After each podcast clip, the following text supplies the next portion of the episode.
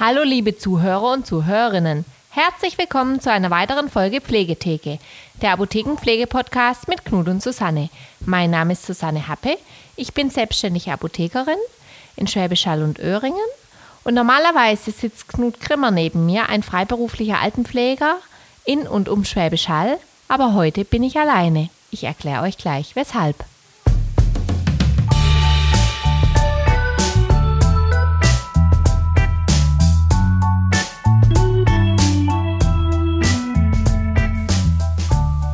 Haben momentan den Mittwoch in der Karwoche. Es ist 21 Uhr abends und wie immer quietschend im Hintergrund meine kleine Tochter.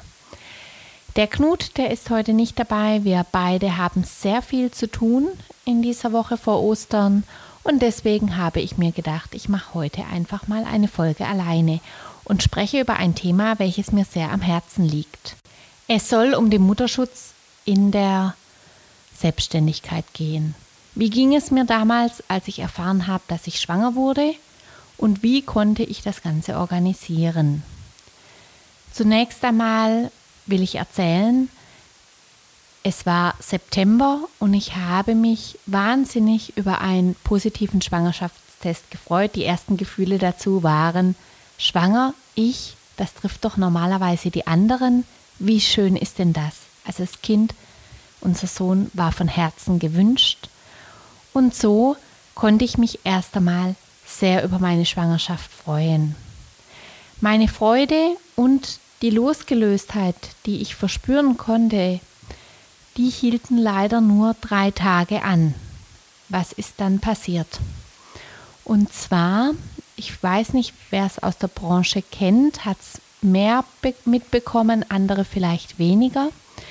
Und zwar unser Rezeptabrechnungsunternehmen die AVP ist damals in die Insolvenz gegangen. Was ist jetzt ein Rezeptabrechnungsunternehmen? Man kann sich das so ein bisschen als Laie vorstellen, wie eine Art äh, Bank, Zwischenhändler, ähm, die die Rezepte für uns digitalisieren und dann entsprechend an die Krankenkassen weiterverarbeiten. Dann bekommt das Rezeptabrechnungsunternehmen das Geld von der Krankenkasse und reicht es entsprechend an uns Apotheker weiter, so wie die Rezepte eben aus unserer Apotheke stammen. Jetzt hatte ich allerdings das Problem, dadurch, dass diese Firma in die Insolvenz gegangen ist, waren auf einmal alle Gelder eingefroren. Man darf sich nicht vorstellen, dass es hier um Gewinne geht, sondern hier geht es um Umsätze. Und man muss vielleicht auch dazu wissen, dass der Umsatz einer Apotheke prozentual 70 bis 80 Prozent Warenwert ist. Und ähm, wenn ich jetzt zum Beispiel eine Million Umsatz habe, dann zahle ich allein schon 700 bis 800.000 Euro für die Ware. Lange Rede, kurzer Sinn. Die Gelder waren eingefroren und ich wusste von heute auf nachher nicht mehr, wie ich die Rechnungen bezahlen sollte, die mir der Großhandel am Monatsende stellt. Ich wusste erstmal auch gar nicht, wie ich mein Personal bezahlen soll, denn der Umsatz einer Apotheke ist ja, wie ich eben erklärt habe, relativ hoch. Der Gewinn dazu, natürlich verdiene ich einiges an Geld, aber in Relation dazu ist natürlich der Gewinn nicht so groß. Das heißt, wenn mir meine Umsätze in der Auszahlung ausfallen, also man kann sich das vorstellen, dass einfach auf einmal alle meine Kunden einen Monat lang keine Rechnungen mehr bezahlen. Ähm, da war ich einfach selber kurz vor der Insolvenz gestanden. Nicht von mir verursacht, sondern dass eben dieses Rezeptabrechnungsunternehmen in die Insolvenz ging und damit die Gelder, die ich brauchte, dringend, um meine Rechnungen zu bezahlen, eingefroren waren. Kurze Information, die sind noch bis heute eingefroren. So, wie ging es mir dabei? Man kann es sich vorstellen. Ich glaube, jeder kann sich vorstellen. Ich habe drei Tage lang geweint. Geweint, gehandelt, telefoniert, mit den Großhändlern telefoniert. Ich war ja nicht die einzige Apotheke, der so ging, sondern circa, circa 30 Prozent aller Apotheken deutschlandweit waren bei diesem Abrechnungsunternehmen. Die hatten auch einen tollen Service. Und ich weiß bis heute nicht, wie es dazu kam. Vor allem verstehe ich auch nicht, wie die BaFin erst so spät reagieren konnte, aber das ist vielleicht ein anderes Thema. Schade, dass das auch so wenig in der Presse kam. Nun, das war für mich natürlich auch eine seelische Belastung. Ich habe es irgendwie hinbekommen. Ich habe einen Kredit aufgenommen, ich konnte ziemlich schnell handeln, die Großhändler waren verständnisvoll, ich konnte sogar noch Lohn ausbezahlen. Aber wie es im Leben nun mal so ist, wer am Boden liegt, der wird einfach nochmal getreten. Kurze Information dazu. Politisch und steuerlich geht man davon aus, dass bloß weil die Gelder festgefroren sind bei der insolventen Firma und momentan noch nicht der Betrag bekannt ist, wie viel denn überhaupt noch ausgezahlt wird. Also ich bin unter den Gläubigern, obwohl ja dieses Geld eigentlich zu 100 Prozent mir gehört. Das hätte nämlich nur durchgereicht werden müssen von den Krankenkassen. Deswegen habe ich da auch keinerlei Verständnis. Ist es so, dass ich für dieses Geld, welches ich nicht erhalten habe, nochmal Umsatzsteuer bezahlen muss. Sprich, man hat einen sehr, sehr großen Verlust, einem geht das Geld aus und dann sagt der Staat, oh, die Umsatzsteuer dafür fehlt mir noch. Ich musste natürlich jetzt auch Einkommensteuer dafür bezahlen. Also sprich, wer am Boden liegt, da tritt man nochmal hinterher. Ich kann es leider nicht anders ausdrücken. Entschuldigt meine provokante Ausdrucksweise. So, frischer Schwangerschaftstest, dann diese Hiobsbotschaft. Natürlich konnte ich in keinster Weise mehr an die Schwangerschaft denken. Ganz im Gegenteil, ich musste schauen, dass ich meine Rechnungen bezahle. Jetzt war das zu der Zeit, wo auch äh, Corona war und wir Apotheker hatten ja irgendwann auch die Chance, richtig viel Geld zu verdienen mit den Schnelltests und die Sache bin ich dann natürlich auch angegangen denn es war mir klar, wenn ich in irgendeiner Weise mein Unternehmen retten möchte, dann muss ich jetzt Gas geben, egal wie hochschwanger ich bin. Manche mögen das als verantwortungslos sehen, aber ich würde einfach mal sagen, wer von einem Bären davonrennt, der macht zwischendurch keine Atempause und ruht sich aus, sondern da läuft man und hofft, dass man es schafft. Und so ging es mir. Ich muss sagen, meine erste Schwangerschaft verlief sehr, sehr gut. Ich war richtig dynamisch. Der Bauch hat mir gar nichts ausgemacht. Ich äh, habe immer gesagt, der ist äh, dynamisch äh, vorne angebaut. Aber man muss trotzdem bedenken, da war viel zu tun. Jetzt hatten wir natürlich auch Corona. Viele Mitarbeiter waren in Quarantäne. Auch das hat mir immer wieder zu schaffen gemacht, dass mir eben Mitarbeiter auch ausgefallen sind an Zeiten, wo ich sie mal einfach kurz gebraucht hätte, habe ich einen Anruf bekommen, ja, hier, ich war bei einer Freundin und bin jetzt in Quarantäne, hat mich natürlich auch belastet. Gegen Ende der Schwangerschaft kam dann langsam raus, dass mein Kind nicht richtig wächst und es war der Verdacht einer Plazenta-Insuffizienz.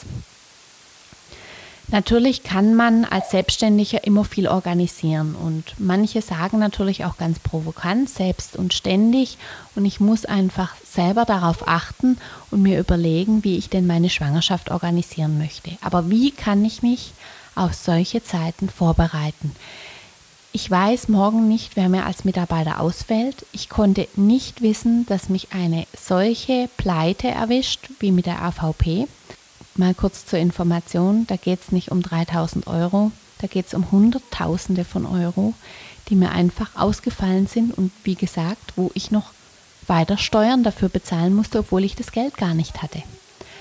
Und dann war natürlich die Frage, ähm, wie geht es jetzt weiter? Denn die Plazenta-Insuffizienz stand im Raum, also war ich mindestens einmal in der Woche im Krankenhaus, um mich weitergehend untersuchen zu lassen. Meine Mitarbeiter waren immer wieder mal in Quarantäne, weil es nun mal damals so war und da mache ich auch niemandem Vorwurf. Deswegen konnte ich manchmal die Krankenhaustermine fast nicht wahrnehmen. Es ging dann doch, weil ich konnte jemanden aus der Rente wieder zurückholen für ein paar Stunden. Mit viel Biegen und Brechen war es mir möglich. Dennoch hatte ich damals auch so ein interessantes Schlüsselerlebnis. Es war eine Woche vor Geburt meines Sohnes. Man muss dazu sagen, ich habe bei beiden Kindern bis zum Tag Null gearbeitet, weil es leider nicht anders ging. Und damals kam dann eine Mitarbeiterin in Quarantäne, weil sie mit einer Freundin draußen spazieren war. Zu dem Zeitpunkt war damals schon bekannt, dass man sich durch einen Spaziergang draußen eigentlich nicht anstecken kann. Aber wie auch immer die Regularien in Schwäbisch Hall waren, diese Mitarbeiterin wurde dennoch in Quarantäne geschickt und ich durfte dann einspringen. Ich habe dann damals mit dem Gesundheitsamt telefoniert und habe denen meine missliche Lage erklärt und habe gefragt, ob man da nicht was machen kann, denn die Sache ist mehr als offensichtlich, dass ich diese Mitarbeiter nicht angesteckt haben kann. Leider traf ich da auf wenig Verständnis, sondern mir wurde klar gemacht, dass ich das zu verstehen habe und dass nach Infektionsschutzgesetz da eben gewisse Dinge vorgehen. Ich habe dann mal ganz kurz ähm, vielleicht auch etwas angesäuert in dem Moment provokant gefragt, äh, ob das denn wirklich sinnig ist, eine Ansteckungswahrscheinlichkeit, die gegen Null geht, ähm, absolut auszuschließen und dadurch eventuell eine Mutter in eine Stresssituation bringen, eine werdende Mutter, wodurch eventuell auch gewisse Gefahren fürs Kind entstehen. Aber gut, die Sinnhaftigkeit der Sache konnte der Beamte beim, beim Gesundheitsamt mir natürlich auch in keinster Weise bestätigen. So war es also, ich bis zum letzten Tag gearbeitet. Es ging alles gut. Ich hatte dann einen Blasensprung und zwar genau an dem Tag, als ich abends gesagt habe, und jetzt kann mein Kind kommen. Am Montag ist eine Vertretung da. Ich habe eine externe Vertretung kommen lassen müssen, weil mein Personal nicht planbar war und deswegen war es dann so, dass ich äh, damals eine externe Vertretung habe kommen lassen und ich weiß noch ganz genau, es war Freitagabend. Ich habe gesagt, jetzt kann das Kind kommen. Ich steige in die Badewanne und hatte dann auch schon einen Blasensprung. So ging es bei meinem ersten Kind. Viel Sorgen. Ich bin froh, dass wir beide das überstanden haben, dass auch meine seelische Belastung an der Stelle in keinster Weise auf mein Kind durchgedrückt ist. Aber so ist es nun mal in der Selbstständigkeit.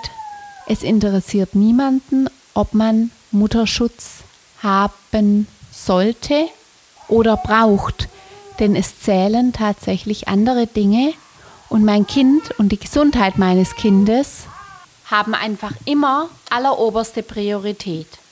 Dennoch ist es so, dass man natürlich in solchen Situationen versucht zu kämpfen und eben auch das eigene Ladengeschäft aufrechtzuerhalten. Bei meinem zweiten Kind hatte ich auch gewisse Problematiken, Personell war es eben auch oft nicht planbar und deswegen ähm, hatte ich auch da Schwierigkeiten und musste bis zum Schluss arbeiten. Ich möchte meinen Mitarbeitern keine Vorwürfe machen, denn die sind 100% hinter mir gestanden und haben alles Erdenkliche getan, um mir den Rücken frei zu halten. Trotzdem muss ich im Nachhinein darüber nachdenken, welche Möglichkeiten die Politik schaffen könnte, um Selbstständigen einen Mutterschutz zu gewährleisten. Und ich spreche nun nicht nur über den Mutterschutz vor der Geburt, sondern viel wichtiger ist der Mutterschutz nach der Geburt. Es interessiert nämlich niemanden, ob ich ein Kind bekommen habe, wenn der Laden nicht läuft am nächsten Tag. Und das ist auch vollkommen in Ordnung so. Trotzdem wäre es schön, wenn die Politik für selbstständige Frauen denn die brauchen wir in unserer Gesellschaft. Frauen in Führungspositionen. Wäre es schön, wenn da Möglichkeiten geschaffen werden würden, dass auch diese ausfallen dürfen. Eine Vertretung, die bezahlt wird, wäre schön. Ich habe eine sehr luxuriöse Möglichkeit. Ich habe Personal und ich habe zwei gut laufende Apotheken, die schon zehn Jahre laufen. Allerdings Kehrseite, ich habe mich zehn Jahre lang nicht an das Thema Schwangerschaft herangetraut, eben aus dieser Problematik heraus. Auch ich habe Abzahlungen zu leisten gehabt und ich habe mir immer gesagt, ich kann es mir noch nicht leisten, auszufallen. Jetzt habe ich es mir nach zehn Jahren geleistet. Ich bin teilweise ausgefallen, obwohl man wirklich sagen kann, es waren teilweise nur wenige Tage. Also nichts von wegen acht Wochen Mutterschutz nach der Geburt. Wie gesagt, viele provokante Stimmen sagen, das hätte ich selber organisieren müssen, aber manche Dinge kann man einfach nicht vorhersehen und manche Dinge kann man in dem Moment auch dann nicht entsprechend hinorganisieren, ohne seine Mitarbeiter nicht maximal zu belasten. Aber ich habe mich auch damals gefragt, wie ist es denn, wenn die Politik mir eine Vertretung bezahlt, in irgendeiner Weise. Wir sind approbierte Apotheker, also gäbe es da eine Möglichkeit, ich kriege ja oft auch gar keinen Apotheker aufs Land ran, also selbst wenn ich eine Bezahlung dafür bekomme, die Apothekerin oder der Apotheker, den kann ich auch nicht von heute auf morgen in meiner Apotheke arbeiten lassen. Der oder die muss sich auch noch einarbeiten. Natürlich ist dieser Fall nicht unbedingt der Fall, den manch andere Selbstständige trifft. Manche Frauen sind auch völlig allein selbstständig mit ihrer Werkstatt und die haben dann kein Personal. Ich habe, wenn ich das ansehe, dagegen natürlich Luxusprobleme, indem ich einfach sage, ich habe keine ausreichende Vertretung gehabt. Manche haben überhaupt keine, haben auch keine Möglichkeit, selber jemanden zu bezahlen. Trotzdem ist die Frage, was ist, wenn die Politik mir eine Vertretung zur Verfügung stellt oder eine Vertretung bezahlt oder die Möglichkeit gibt, ähm, auszufallen. Also wenn ich jetzt zum Beispiel ein Ein-Mann-Betrieb wäre, dass ich dann eine finanzielle Möglichkeit hätte, die Apotheke in dieser Zeit zu schließen.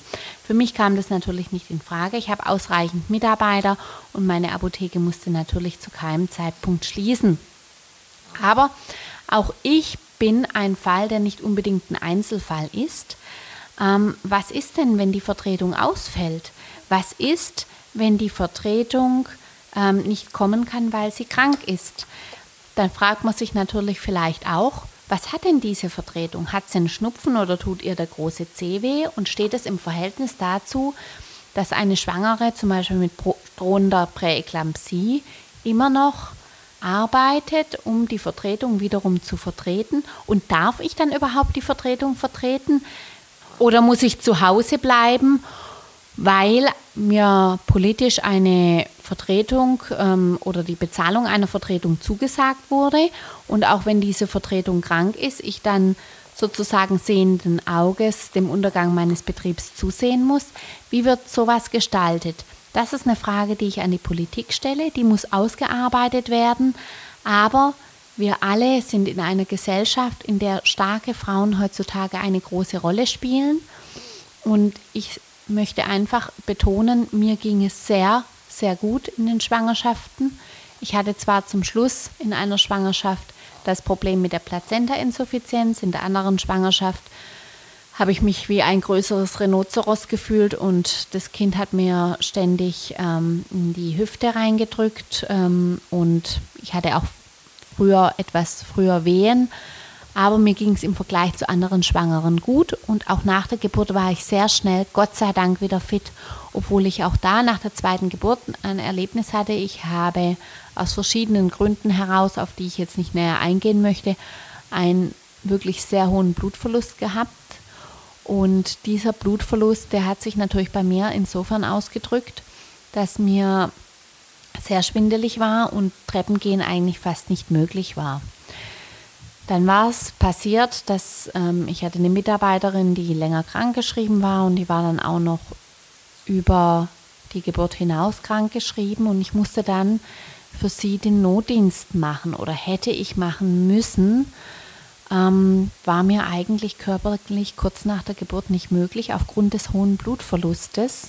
Ich habe dann zum Glück eine Mitarbeiterin gefunden, die momentan in Rente ist, die dann den Notdienst für mich übernommen hat. Vielen Dank auch nochmal an der Stelle. Aber ohne die weiß ich bis heute nicht, wie ich die Sache hätte stemmen können. Ja, und das sind natürlich auch so Fragen, die ich mir stelle oder worüber ich mich freuen würde. Wie wäre es denn, und ich möchte wirklich keinem Mitarbeiter ähm, die Krankheit nehmen, wenn jemand krank ist, bleibt er bitte zu Hause aber wie wäre es denn die Möglichkeit gegeben, vielleicht, dass ein Arbeitnehmer auch eine gewisse Verpflichtung hat, auch seinem Arzt über den gesundheitlichen Zustand ähm, der Chefin zu berichten oder der Person, die sie vertritt, weil natürlich ähm, doch auch manchmal die Sache die ist, wenn man dann ähm, die eigene Vertretung vertreten muss, ähm, aufgrund ähm, ihrer Krankheit oder seiner Krankheit und ich selber aber vielleicht in einer wesentlich größeren Notlage bin. Natürlich, ich bin Chef und ich sage, ich muss bis zum Schluss stehen. Der Kapitän verlässt als letztes das Schiff. Aber manchmal tut es eben auch mal gut, wie zum Beispiel bei der einen Mitarbeiterin, die in Quarantäne musste vom Gesundheitsamt aus. Es war ihr äußerst peinlich, es war ihr überhaupt nicht recht, weil sie wusste, in welche Situation ich da gebracht werde. Und auch wenn man sagen möchte, liebe Schwangere, organisier es nochmal anders oder mach dann in dem Moment deinen Laden zu. Welch ein psychischer Stress und Druck in dem Moment auf einem lastet, wo doch Schwangere und das Leben ihres Babys maximal geschützt werden sollte. Und da ist dann natürlich schon die Problematik da, wie geht man jetzt damit um. Aber ich möchte Sie nicht weiter langweilen. Ich habe jetzt genug erzählt, auch wie es mir damals ging und welchen Schock ich damals erstmal erleiden musste, finanziell. Bis heute übrigens ist das Geld noch nicht ausbezahlt von der AVP. Aber ich werde mich freuen, wenn ich eines Tages einen Teilbetrag davon wiederbekomme, denn ich habe ihn immerhin schon voll versteuert. In diesem Sinne, ich freue mich auf die nächste Folge Pflegetheke, der Apothekenpflege-Podcast. Nächstes Mal wirklich mit Knut und Susanne und wünsche schöne Ostern.